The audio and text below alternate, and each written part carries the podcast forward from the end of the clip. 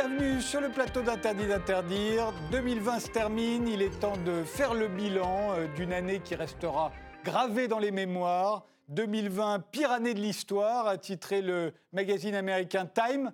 Ce qui est sûr, c'est que nous venons de vivre une année historique à bien des égards, que l'on va tâcher de regarder à l'échelle de l'histoire, à l'échelle du globe et à l'échelle nationale. Et pour y parvenir, nous avons invité quatre personnes Pierre-Henri Tavoyot, vous êtes euh, philosophe, vous enseignez à l'université Paris-Sorbonne 4, vous êtes président du Collège de philosophie et l'auteur de Comment gouverner un peuple roi, paru chez Odile Jacob en 2019, et de La morale de cette histoire, un guide éthique pour temps incertains qui est sorti chez Michel Lafon en 2020.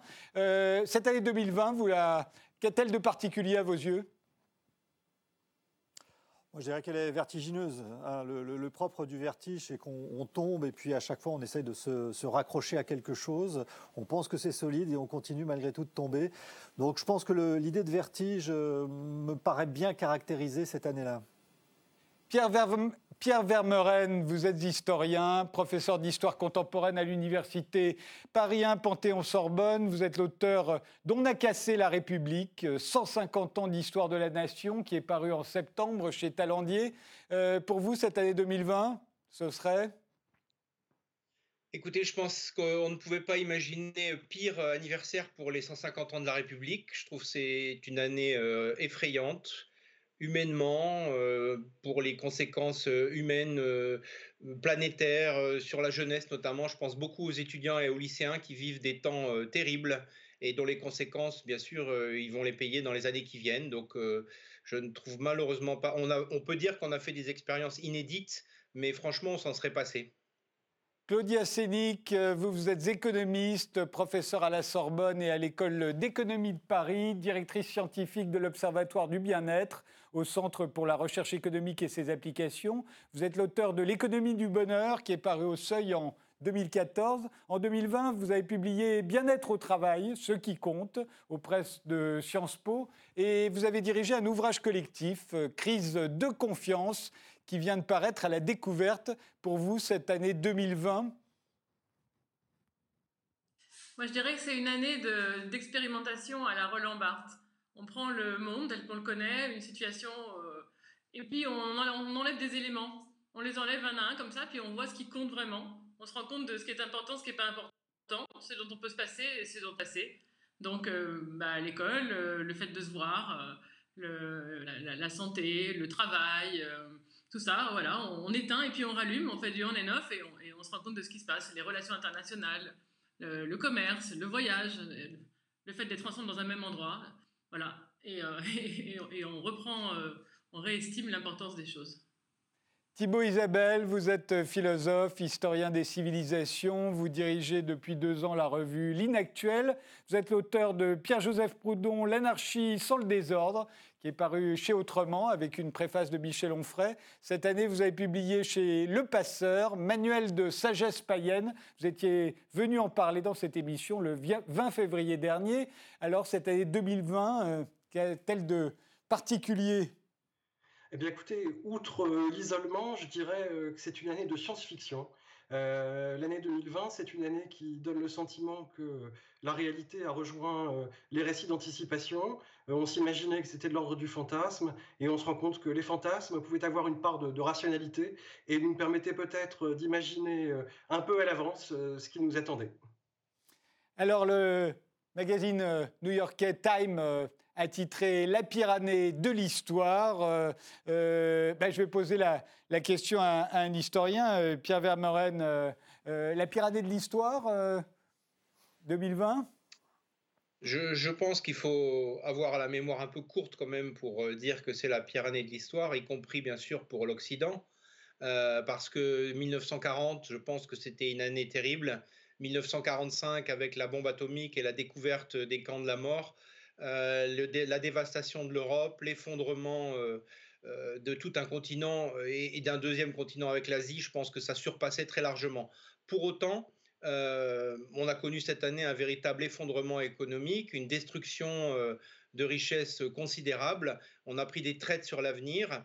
on a vu nos faiblesses. On a vu à quel point l'Occident et la France en particulier étaient devenus un pays dépendant notamment du point de vue industriel. On a vu à quel point on est prêt à sacrifier notre jeunesse sans beaucoup d'état d'âme. Et en plus, les conséquences potentiellement dans, une grande partie du monde. Moi, vous savez, cette année, j'habite en Tunisie et euh, les conséquences au Maghreb qu'on n'a pas commencé à aborder, à évoquer, seront certainement terribles. Donc, euh, pire année de l'histoire, non. Mais bien sûr, euh, elle se place assez haut dans l'échelle des, des, années, des années qu'on aurait aimé, encore une fois, éviter. Claudia Sénic, à l'échelle de l'histoire, 2020, c'est où? Non, certainement pas pire année de l'histoire, pas du tout. Du point de vue du nombre de morts, euh, absolument pas, même pas pour une épidémie. Euh, finalement, je trouve que le, bon, c'est un choc énorme, bien sûr, euh, un choc de santé qui met l'économie vraiment en berne, mais c'est un choc qui permet de montrer qu'on a quand même appris plein de choses, on sait faire plein de choses, l'Europe réagit, la Banque Centrale Européenne soutient l'activité à bout de bras, le gouvernement en France soutient par exemple l'activité, compense le chômage partiel. Euh, donc en fin de compte, on est capable de réagir, on est capable de, faire front et de s'adapter. On fait de la recherche à toute vitesse, on découvre des vaccins dans tous les pays. Et, euh, l'Europe se ressaisit en fait dans plein de domaines, pas seulement face au Covid, mais face à, des risques de, démocratie illibérale euh, dans d'autres parties de l'Union européenne. Donc, non, voilà, c'est un choc, il y en a tout le temps, il y en aura toujours. Là, il ne s'agit pas de pays qui, se, qui entrent en guerre. Donc, je trouve que non face à ce choc négatif, c'est pas du tout la pire année de l'histoire, non, vraiment pas. Pierre-Henri Tavoyot. Sauf pour la jeunesse. Effectivement, vous avez. c'est vrai qu'on en parlera plus tard peut-être, mais la seule, vraiment, ce qui me désole euh, personnellement, c'est effectivement le, euh, ce qui se passe pour les, adolescents et les jeunes. Là. Le fait de ne pas aller à l'école, à l'université, ça c'est vraiment dur et c'est vraiment euh, dommageable. on y reviendra. Mais, mais bon, ils ne sont pas non plus en train de faire la guerre. Pierre-Henri Tavoyot, euh, en tant que philosophe, on peut retourner aussi et dire que 2020, après tout, c'est l'année où, où, on a voulu épargner les populations qu'autrefois on n'hésitait pas à sacrifier en cas d'épidémie. au fond, c'est peut-être l'année où on a fait le plus attention aux autres. On pourrait le voir aussi sur ce bon côté. La, meilleure année, la meilleure année de l'histoire. Donc, non, je crois que ni l'une ni l'autre. Je pense que bon, l'excès journalistique est patent et ça, c'est vraiment agaçant de sortir des unes comme ça parce que ça, témoigne de, l'absence totale de sens historique. Donc, ça me paraît vraiment débile. juste, je fais une petite précision pour, euh, pour Time. Ils ont dit qu'en fait, c'était, euh, ils pensaient pour, euh, pour tous ceux qui sont aujourd'hui vivants, pour les générations actuelles. C'était ça qu'ils voulaient dire en, disant oui. de l'histoire de la nôtre, en fond.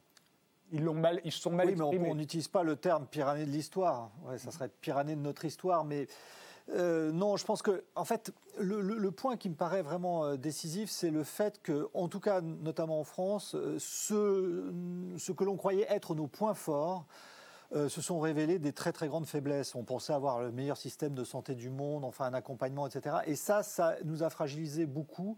Euh, même si, encore une fois, je pense qu'il faut être euh, extrêmement attentif à ce qu'a dit Claudia Sénic à l'instant, c'est que effectivement, les systèmes ont tenu. C'est-à-dire le système de santé a tenu, le, système politique a tenu, d'ailleurs comme dans la crise des, Gilets jaunes. Enfin, à aucun moment on a eu le sentiment d'une crise institutionnelle qui allait être définitive et, décisive. Donc je pense que là, il faut raison garder. Quant à la, jeunesse, même si on y reviendra tout à l'heure, je pense que de toute façon, chaque fois qu'il y a une crise, c'est la jeunesse qui trinque. Donc euh, il faut être clair. Si on prend euh, la, France il y a 110 ans, 14-18, voilà, c'était une crise majeure et la jeunesse a singulièrement trinqué. Donc toutes les interprétations qui iraient dans le sens, disons, d'un conflit de génération de ce point de vue-là, me paraissent assez erronées. C'est-à-dire qu'on a affaire effectivement à une situation de crise et la jeunesse pâtit de cette situation de crise parce que c'est elle qui est en train de se construire. Là, les, semaines, les mois, euh, c'est là où les choses se font, les rencontres amoureuses, euh, professionnelles, les, études. Et, c'est vrai que ce sont des, des mois qu'il va être pas difficile de rattraper, ça sera rattrapable.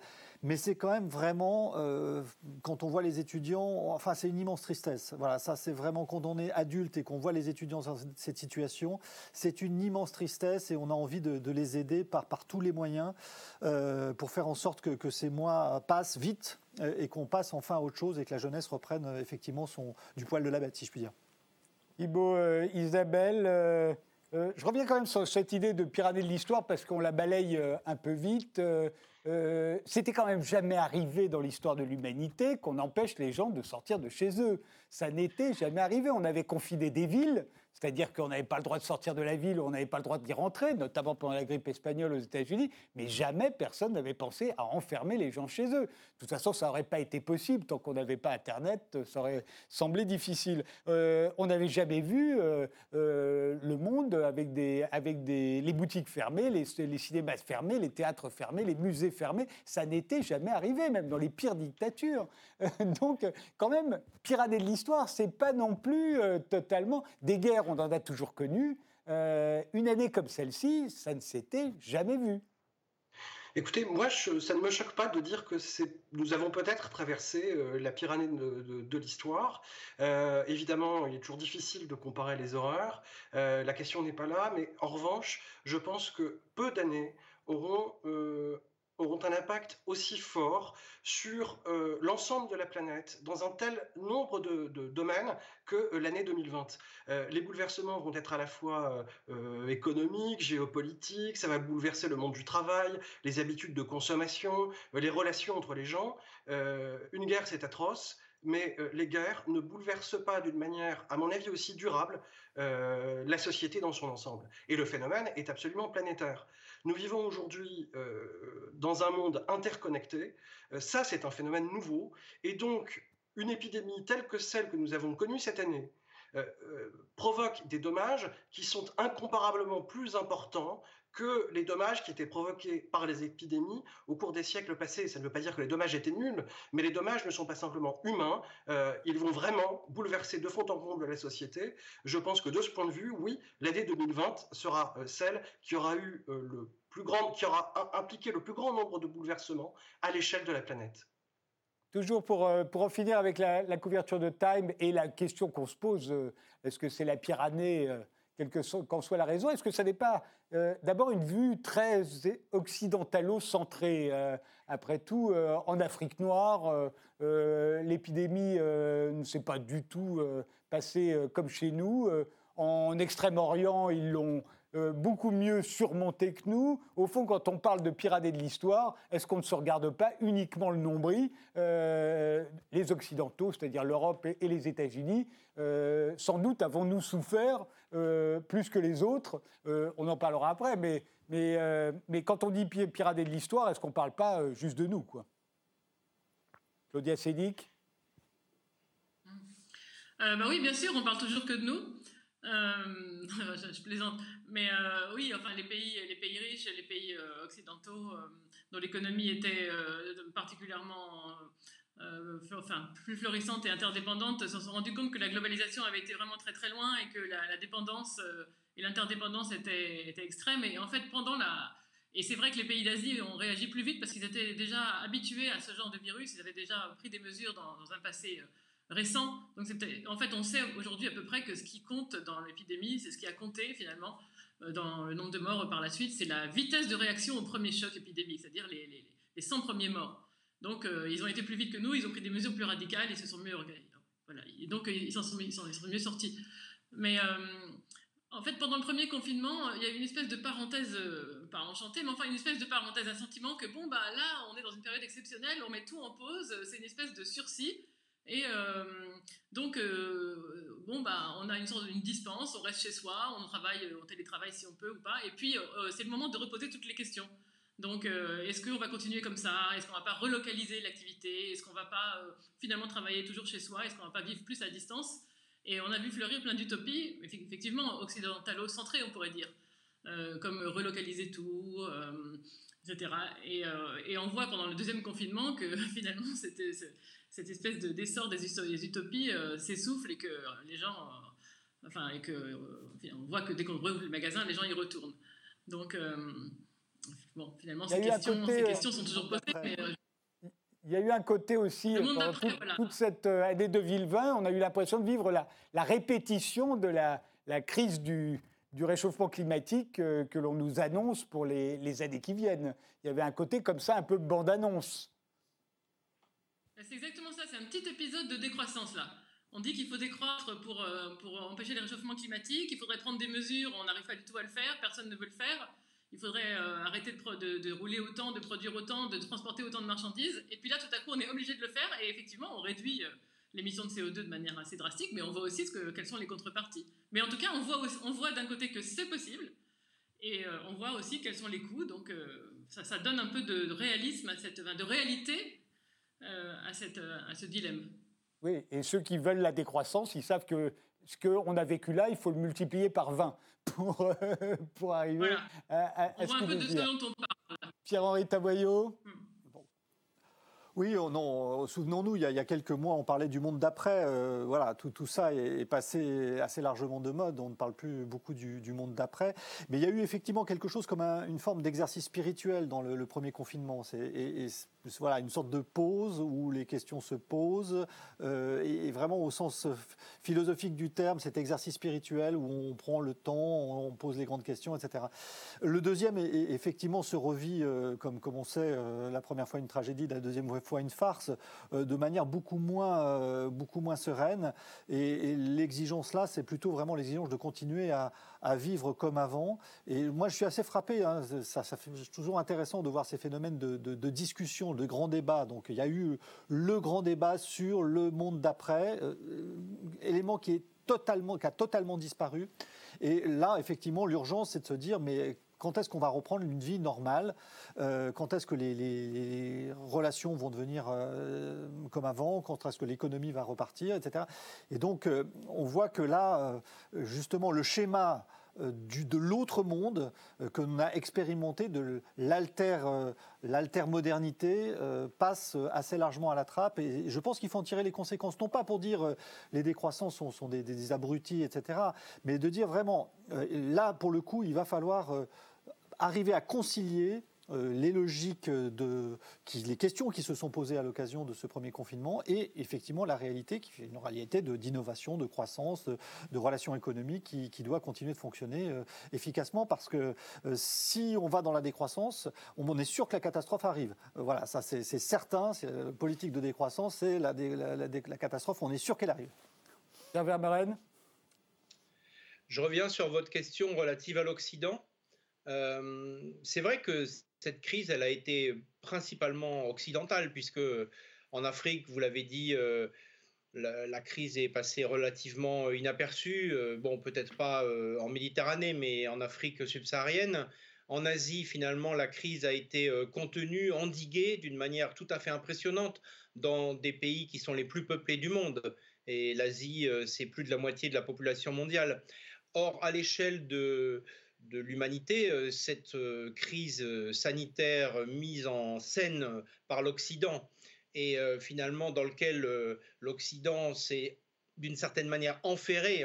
il est un peu tôt pour savoir à quel point il y a une forme de, folie collective qui s'est saisie de, des pouvoirs et des peuples occidentaux, mais c'est une crise sanitaire mineure à laquelle on a eu affaire à l'échelle de l'humanité. Vous avez une humanité avec 7 à 8 milliards d'habitants, pour l'instant, on en est à moins de 2 millions de morts, c'est-à-dire que euh, ces morts sont intervenus dans des pays euh, âgés, dans des pays, dans des nations vieilles. Euh, ce sont essentiellement des personnes très âgées et très malades qui sont mortes. leur fin de vie a été un peu abrégée. Donc, si vous voulez, par rapport aux conséquences qui vont être entraînées sur le reste du monde, notamment sur les nations jeunes ou sur les pays en développement qui vont subir les, affres et les conséquences de notre arrêt, de notre coup d'arrêt général, euh, il y aura beaucoup de questions à se poser. Et c'est peut-être un peu tôt pour faire un bilan. Donc pour l'instant, on peut faire le bilan de, ce qu'on a vécu à notre échelle. Mais à l'échelle planétaire, c'est clairement une crise euh, de l'Occident. C'est peut-être même alors c'est encore, l'histoire le dira, mais c'est peut-être effectivement un tournant, notamment par rapport à à l'Asie, qui à tout point de vue euh, s'est montré, euh, je dirais, plus raisonnable, et qu'on ne me dise pas que c'est une affaire de dictature, parce que le Japon, la Corée du Sud, Taïwan se sont montrés remarquables, y compris des pays très pauvres comme le Vietnam. Donc il y a quelque chose dans la déraison occidentale sur quoi, à mon avis, il faut méditer. Et c'est d'ailleurs, c'est là-dessus que je voulais vous emmener. Euh, c'est la question suivante. Est-ce que, est que 2020 n'a pas été l'année de la régression de, de, l'Occident.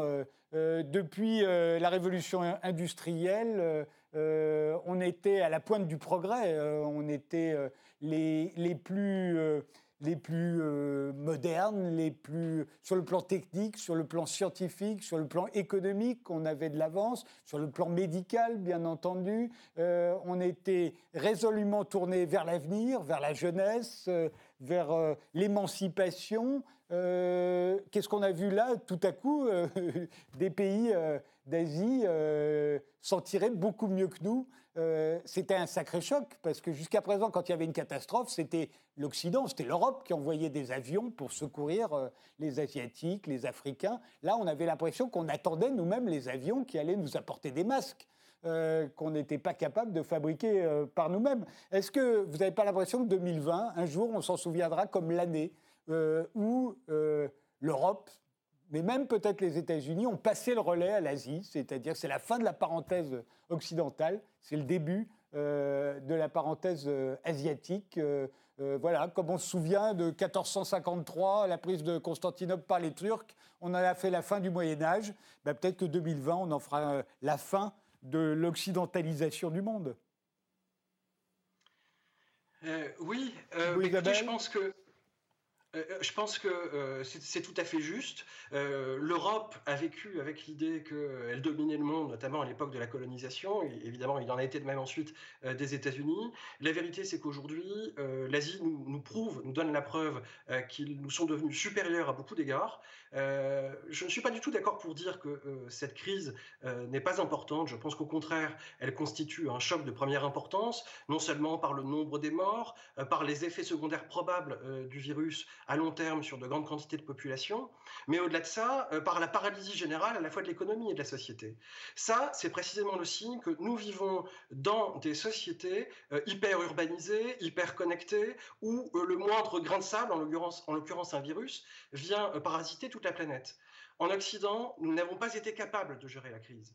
En Asie, ils l'ont très bien géré.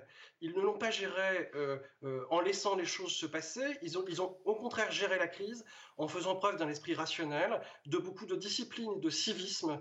Euh, et la raison pour laquelle les contraintes sont aujourd'hui beaucoup, beaucoup moins lourdes en Asie en comparaison notamment de l'Europe, c'est que précisément, ils ont fait preuve d'un respect des règles sanitaires qui étaient euh, beaucoup plus présents au sein de la population, sans mesures coercitives bien souvent, parce que le Japon est en effet un pays extrêmement libéral, qui n'a même pas le pouvoir d'imposer des mesures sanitaires.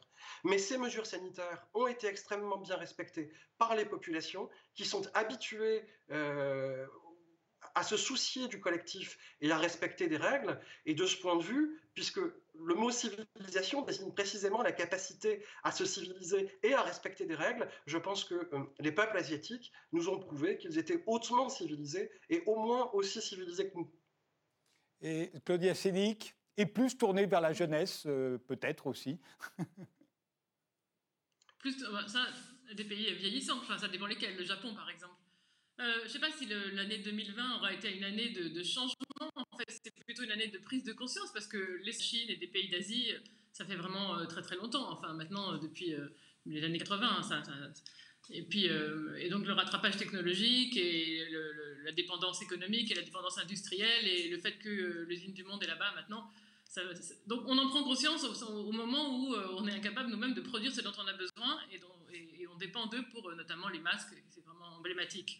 Mais peut-être que justement, ça serait l'année de la prise de conscience que, bon, bah, il faut peut-être euh, certaines activités, on a déjà commencé à le faire en France, euh, relocaliser bah, tout ce qui est euh, industrie pharmaceutique, par exemple. on ne doit pas dépendre trop de l'extérieur et que la globalisation, certains aspects de la globalisation étaient un peu trop loin.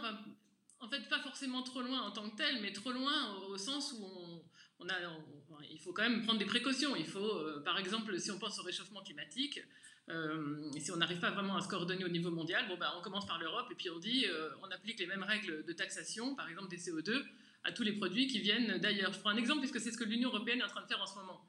Donc on se dit on veut, on veut taxer les émissions de carbone, on ne peut pas le décider au niveau mondial, on le décide au niveau de l'Europe. Mais du coup, euh, qui est-ce qui pollue? C'est pas celui qui produit, c'est celui qui consomme. En fait, quand j'achète un, iPhone, la, la, pollution, elle se fait au moment de la production.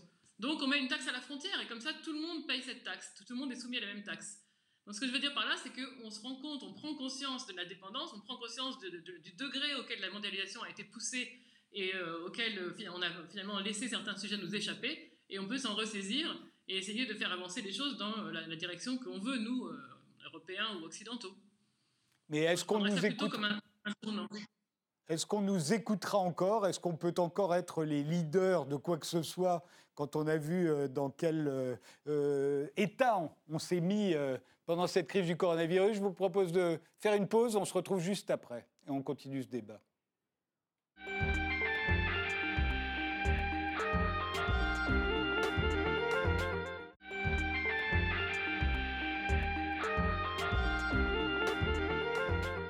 On reprend ce débat sur l'année 2020 avec euh, le philosophe Pierre-Henri Tavoyot, avec euh, l'historien Pierre Vermeuren, une économiste, c'est Claudia Sénic et, Thibault Isabelle, qui est philosophe et historien des civilisations. Alors 2020, est-ce que ce sera l'année du début de la tiers-mondisation euh, de l'Europe? Une Europe qui, s'est aperçue tout à coup que s'il n'y avait pas les les outils numériques que nous fournit les États-Unis, l'Europe ou la Chine, pardon, euh, on aurait été incapable de, continuer de vivre alors qu'on était confinés chez nous, puisque c'est la seule manière qu'on avait trouvé de lutter contre cette épidémie, c'était de s'enfermer chez nous, euh, ce qui est quand même une sacrée régression. Mais en plus, on n'aurait même pas été capable de le faire, puisqu'il fallait que les Américains, euh, on avait besoin des multinationales américaines, on n'est pas foutu d'avoir des entreprises capables de nous fournir des applications, des outils informatiques euh,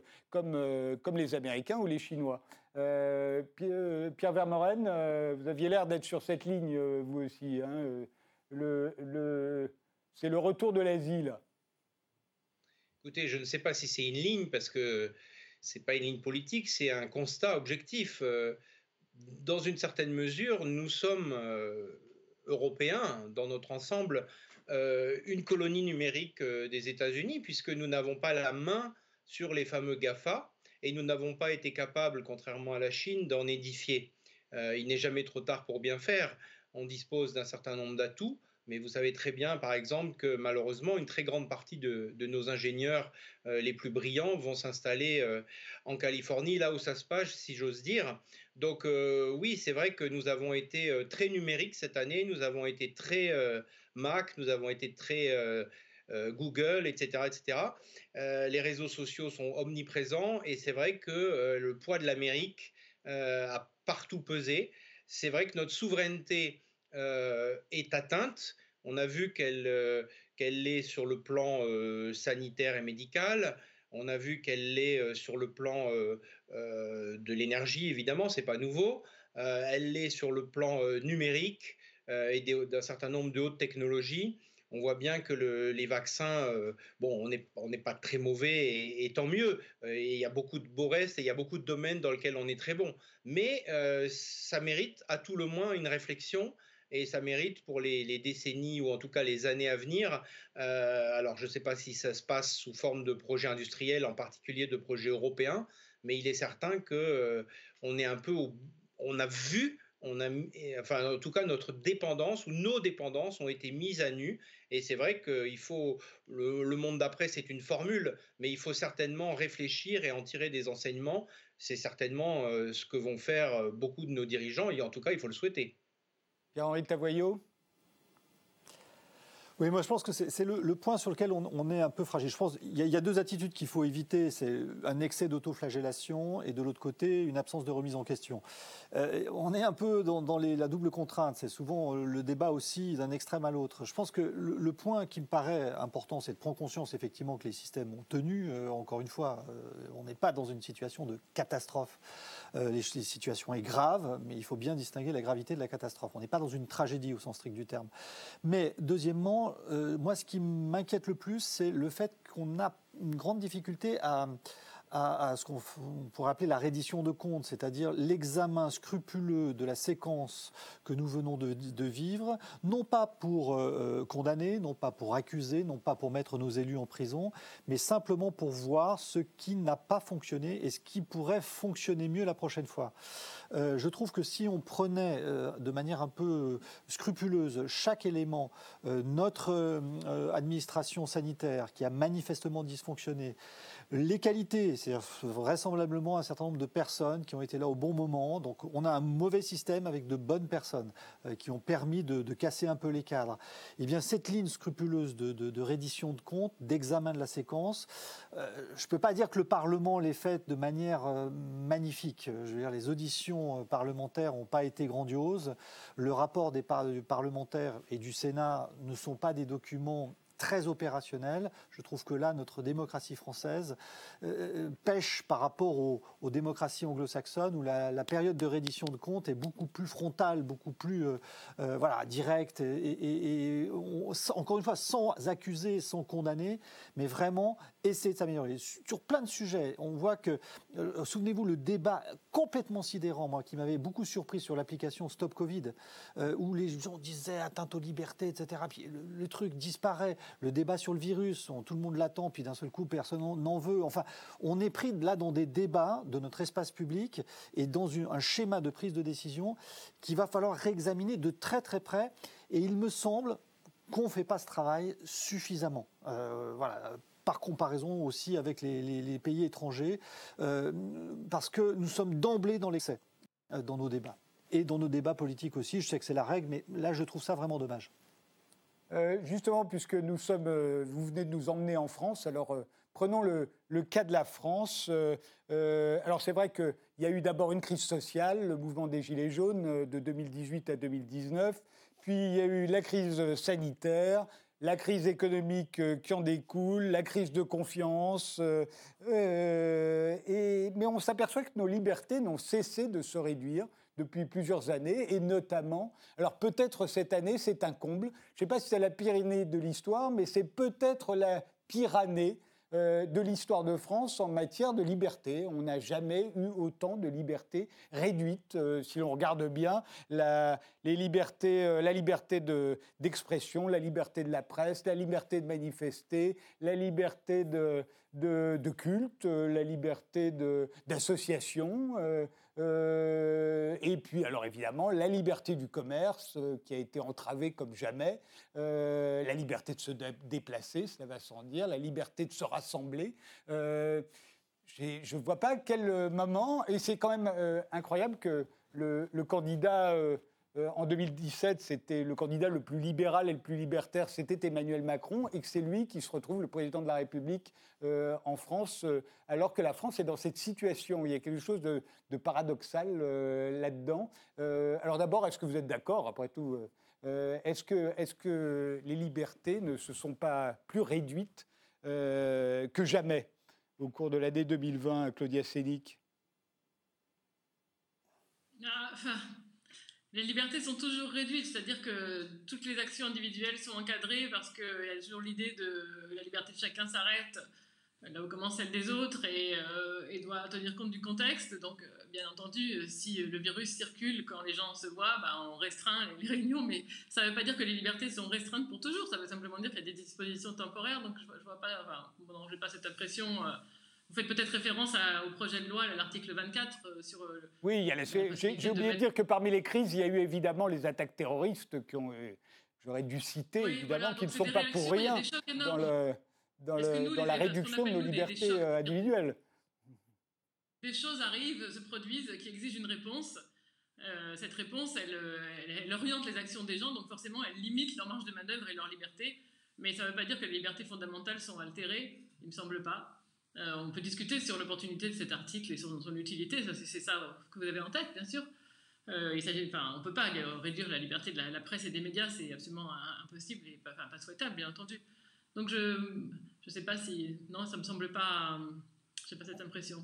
Claudia Chédic, tu n'as pas la Je pense que, les, par exemple, vous parlez de, du gouvernement, mais c'est vrai que euh, les gens protestent contre tout, bien sûr, contre la, restriction de toutes sortes de, toutes sortes de choses.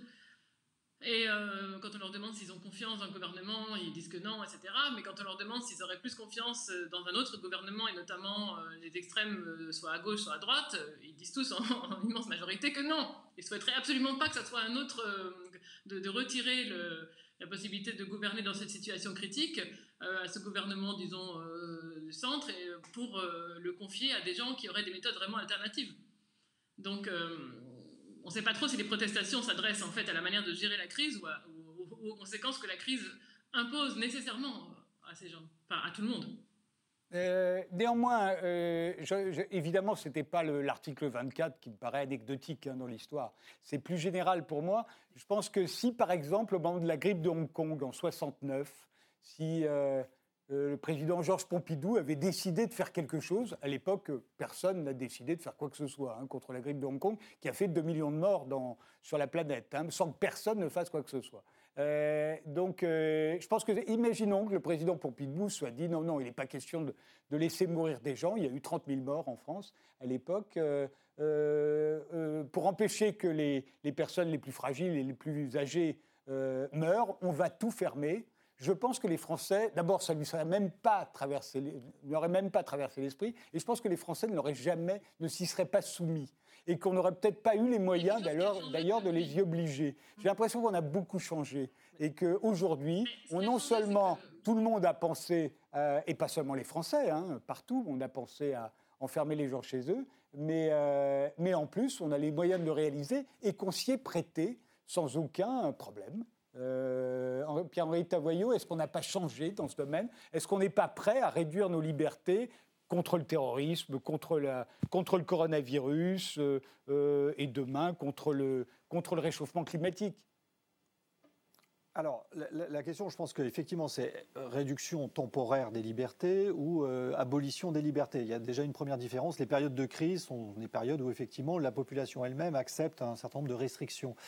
Mais je pense que plus profondément, il y a, en effet, par rapport à la situation de la grippe de Hong Kong, quelque chose qui a, changé. C'est que, euh, pour le dire euh, de manière un peu mécanique, au fur et à mesure que les questions de salut déclinaient, je veux dire la religion, la question de santé montait. Euh, le salut euh, a été remplacé par la santé, avec cette définition très euh, colossale de la santé. Je la rappelle par l'OMS, hein, la santé, c'est pas simplement l'absence de maladie, mais c'est l'état de plénitude, de bien-être physique, moral et social. Donc, avec une définition comme ça de la santé, je veux dire, le risque de débordement du sanitaire, si je puis dire, est évidemment pas tant. ça peut aller de partout. le sanitaire, tout est tout concerne le sanitaire, avec cette idée aussi que, puisque nous n'avons plus de, choses en, en, auquel on croit de, religion, eh bien nous allons avoir effectivement euh, l'hygiène, la santé, le sanitaire qui va dicter nos règles de vie et nos, systèmes.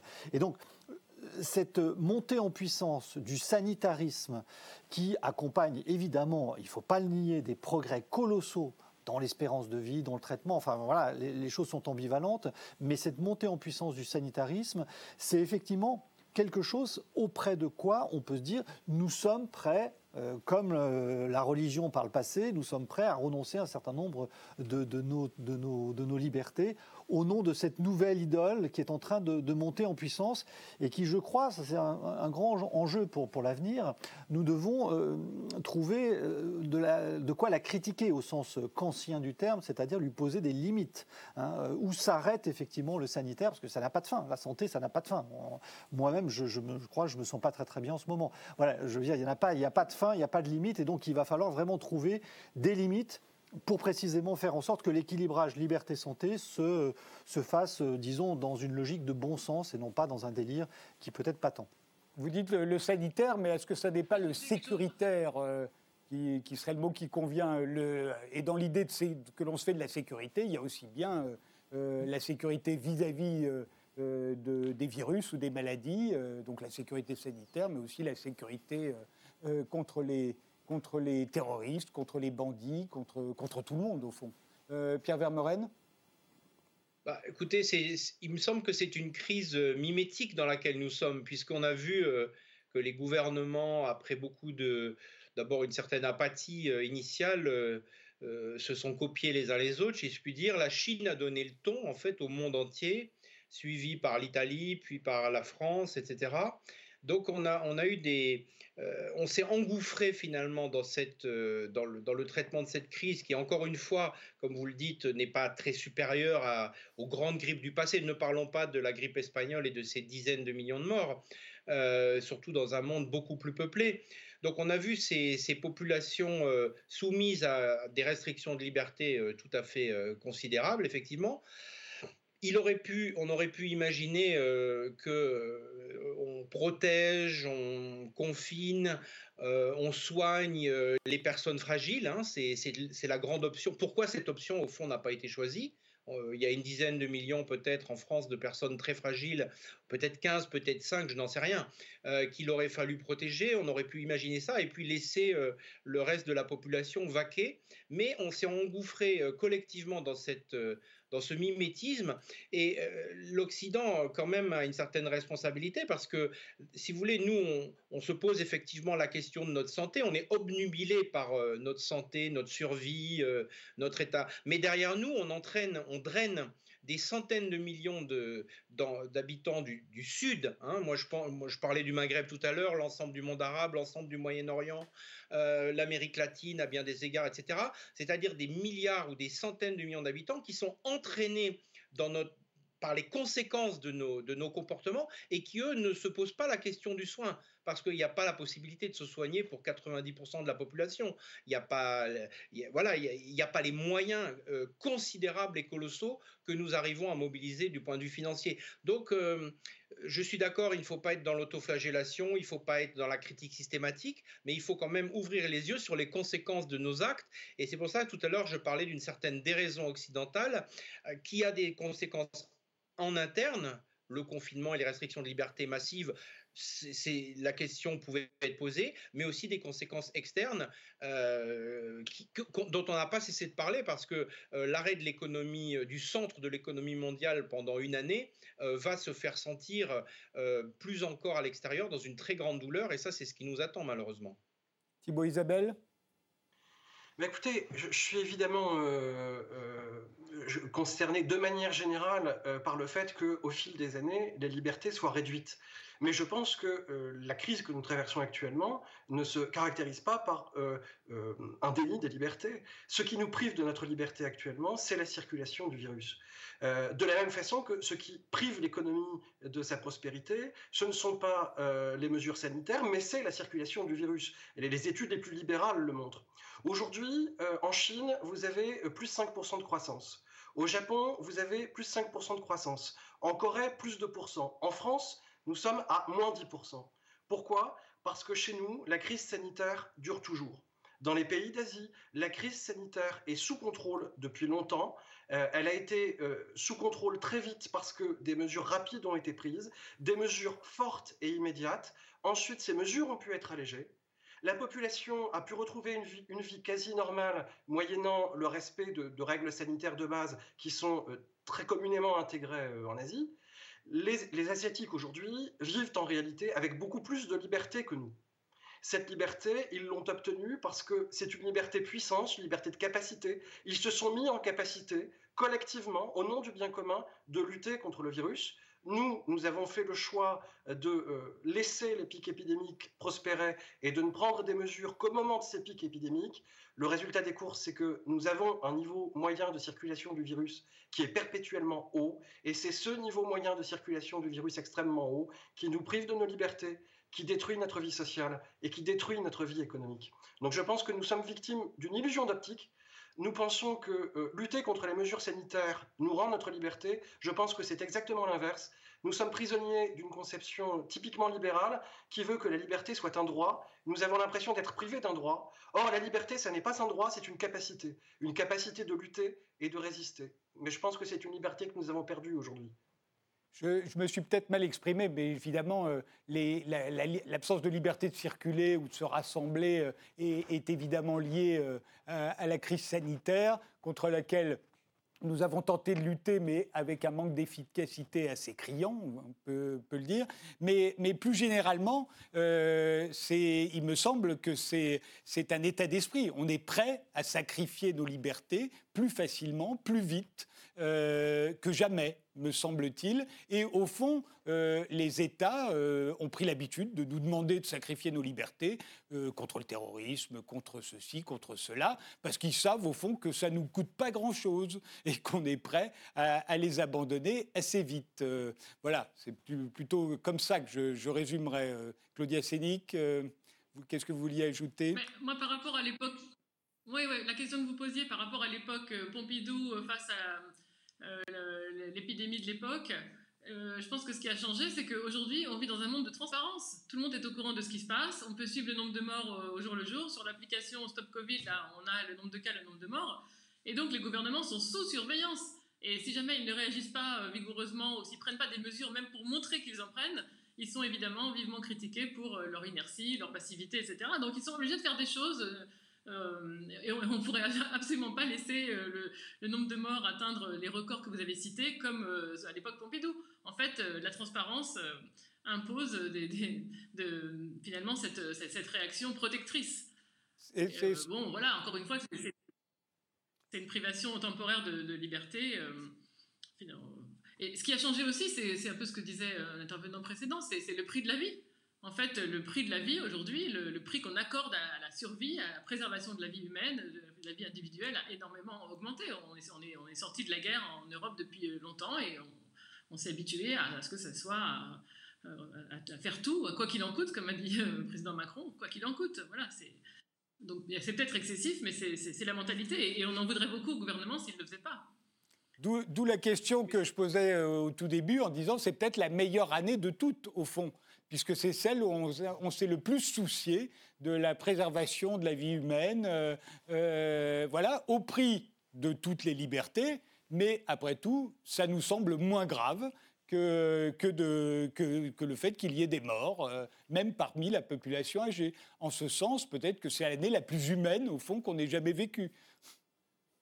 Pierre-Henri Tavoyot Je ne sais pas si oui, je pense qu'il y a en fait. Euh, les, crises sont des moments d'opportunité, donc c'est toujours difficile de, dire si la, part de la catastrophe ou la part du renouveau euh, euh, prime, parce que d'une certaine façon, il y a quelque chose qui s'ouvre, il y a une prise de conscience, et bon, année la plus humaine, on peut l'envisager, puisqu'on a dit euh, euh, nos vies valent plus que vos profits. Euh, bon, ben voilà, Besançonneau en a rêvé, Macron l'a fait. Donc, d'une certaine façon, c'est en ce sens quelque chose d'efficace. Moi, ce qui m'intéresse dans cette affaire, c'est quel est le régime politique qui est gagnant, en fait, de cette, de cette phase, de cette séquence?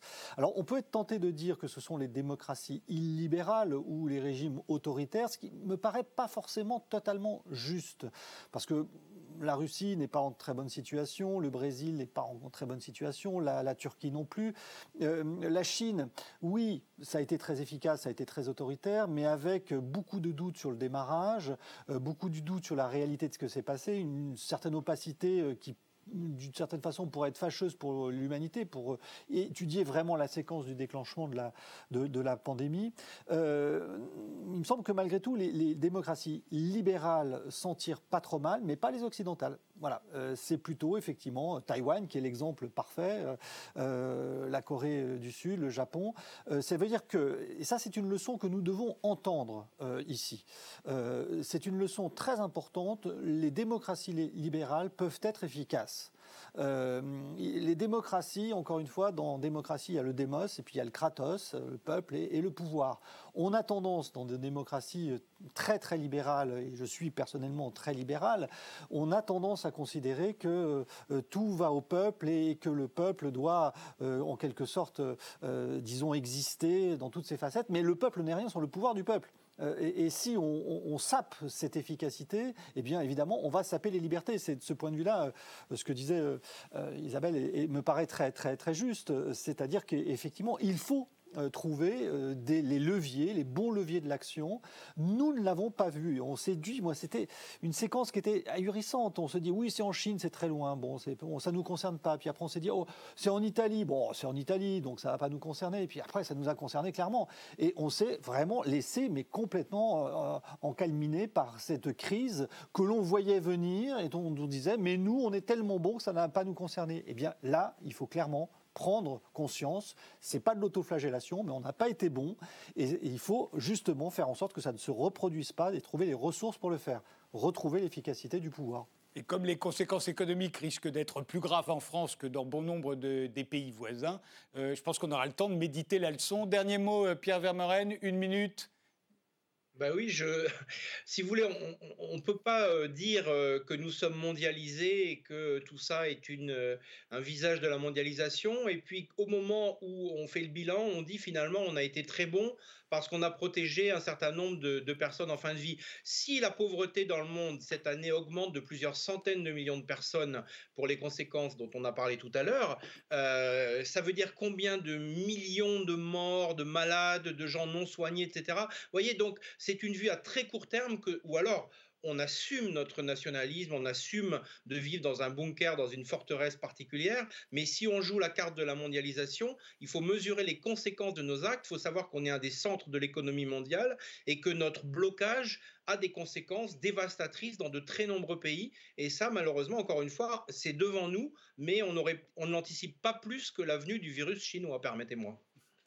Euh, l'émission se termine. Je vous remercie tous les quatre. Euh, je ne voudrais pas qu'on se quitte euh, sans avoir une pensée pour Chloé Delhomme qui vient de nous quitter. Comme, pour, pardon, pour Coralie Delhomme qui vient de nous quitter. elle, elle était venue dans à peu près toutes les émissions que j'ai animées, que ce soit sur France Télévisions, sur Europe 1 ou sur RT. Elle était d'ailleurs dans la première d'Interdit d'interdire. On la retrouve à ce moment-là en réalité, plus aucun pays euh, dans le cadre de la zone euro n'est souverain économiquement, puisque euh, euh, corrélativement à l'appartenance à, la zone euro, bah, il y a aussi toute la mécanique de convergence budgétaire qui fait qu'en en fait, les pays ne sont plus souverains non plus budgétairement. Euh, il y a un truc qui a été mis en place euh, au début des années 2010 qui s'appelle le semestre européen. Et dans le cadre du semestre européen, vous avez euh, tout un tas d'indicateurs qui sont surveillés par la Commission. Et il y a une procédure aussi qui permet à la Commission d'avoir en main les budgets nationaux avant même les, budgets, les, budgets, des États nationaux, avant même que les parlements ne les aient discutés. Donc c'est quand même extraordinaire. Mais ça ne m'a pas l'air très libéral quand vous le décrivez. Ça n'est absolument pas. C'est ce que je vous disais tout à l'heure, c'est que c'est quelque chose de très autoritaire. Voilà, voilà, c'était Coralie Delhomme. Euh, merci encore tous les quatre euh, pour cette émission Bilan 2020. Merci de nous avoir suivis et rendez-vous au prochain numéro.